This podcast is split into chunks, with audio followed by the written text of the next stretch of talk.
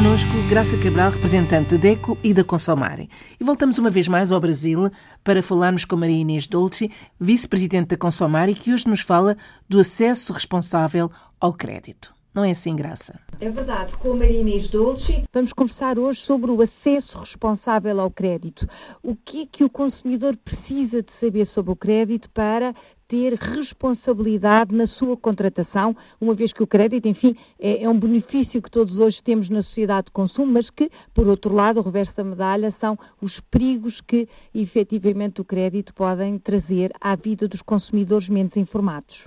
Olha, o problema com os bancos, a responsabilidade em oferecer crédito é, é muito grande. Os bancos, eles são responsáveis pelo que eles oferecem para o consumidor, eles são responsáveis em informar a respeito dos valores para esse crédito, eles são obrigados a informar é, a taxa de juros, são obrigados a informar o tempo, né, o prazo para que a concessão do crédito seja feita, tem que haver uma análise é, do próprio banco em relação ao crédito, ao financiamento do consumidor. Por quê? Muitas pessoas se endividam ao pensar que estão realizando Exatamente, um pois... sonho e, é, na verdade... A entrar num pesadelo, não é?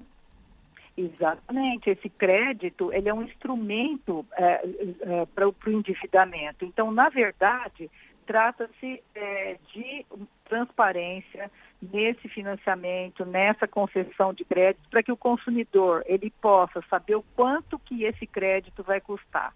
Geralmente, esses créditos, financiamentos, eles não vêm é, informados para o consumidor, Uh, é importante que o consumidor saiba, então, qual que é a taxa de juros, que ele saiba o custo do financiamento, que ele saiba também eh, de que forma, quais são as condições que os bancos vão estar oferecendo para o consumidor esse financiamento, esse crédito. Caso contrário, o consumidor eh, ele pode estar negociando eh, financiamentos muito altos e ele poderia estar em outro banco tendo financiamento melhor. Então, uh, não recomendamos que o consumidor feche o seu financiamento ou mesmo o seu empréstimo com o primeiro banco que ele pede a análise desse crédito e desse financiamento. Exatamente, nós já conversámos aqui outras vezes sobre o, o direito à escolha, à livre escolha, a importância de fazer a pesquisa no mercado antes de contratar o que quer que seja. Neste caso é, é algo muito importante. Eu penso que é isso que a Maria Inês também nos está a dizer, não é verdade? É, com certeza. Mais uma vez, a pesquisa ela pode significar uma economia considerável para o consumidor. Se ele pesquisa em vários bancos, é, tendo todas as informações que ele precisa, ele pode ter o poder de escolha, o poder de analisar qual que vai ser o melhor custo-benefício para ele. E, logicamente, ele vai contratar de forma adequada e o banco vai estar tá oferecendo um crédito, um financiamento responsável, porque todas as informações são passadas para o consumidor. Exatamente. Deixe-me só acrescentar a questão de, de, do orçamento familiar, fazer as contas, não é? Ver o, o que ganha para saber se uh, no que gasta, no que ganha, se fica efetivamente uma fatia que possa ser uh, entregue ao pagamento do crédito.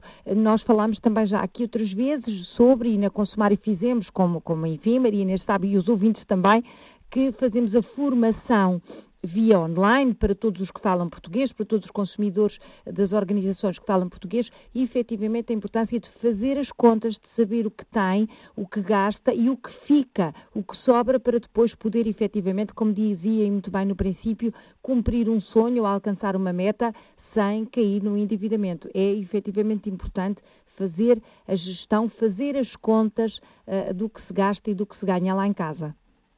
Com certeza, o consumidor que tiver, por exemplo, 30% do seu orçamento comprometido com dívidas, ele já deve se preocupar. Então, para saber quanto do seu orçamento comprometido, fazer o que a Graça está dizendo, somar todas as parcelas de financiamento que paga, incluindo compras parceladas em loja, mesmo que não incidam juros sobre elas.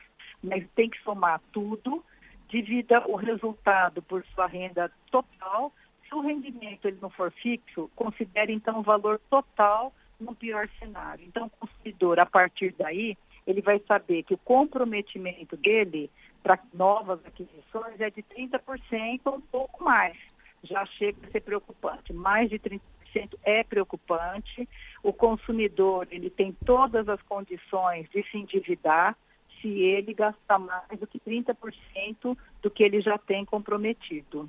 Exatamente. Maria Inês, muito obrigada pela sua intervenção, pelas suas, enfim, os seus conselhos e uh, os seus alertas. Uh, gostaria apenas de acrescentar que no nosso portal na internet, no www.consumare.org, Consumare é uma organização internacional de uh, associações de consumidores que falam português, onde já temos também a Associação Timorense. No nosso portal temos informação, informação que pode ser consultada por todos relativamente aos perigos, enfim, do endividamento, do crédito, à responsabilidade do crédito e também temos os contactos das organizações que defendem os consumidores no seu próprio país. Consulte o nosso portal. Olhe por si um novo espaço dedicado aos direitos do consumidor em África e em Portugal. Coloque as suas dúvidas enviando o e-mail para o correio eletrónico olheporsi.rtp.pt e ouça as respostas na RDP África à segunda-feira, depois da uma da tarde. Olhe por si. Uma parceria RDP África, Associação DECO, com Isabel Flora e Graça Cabral.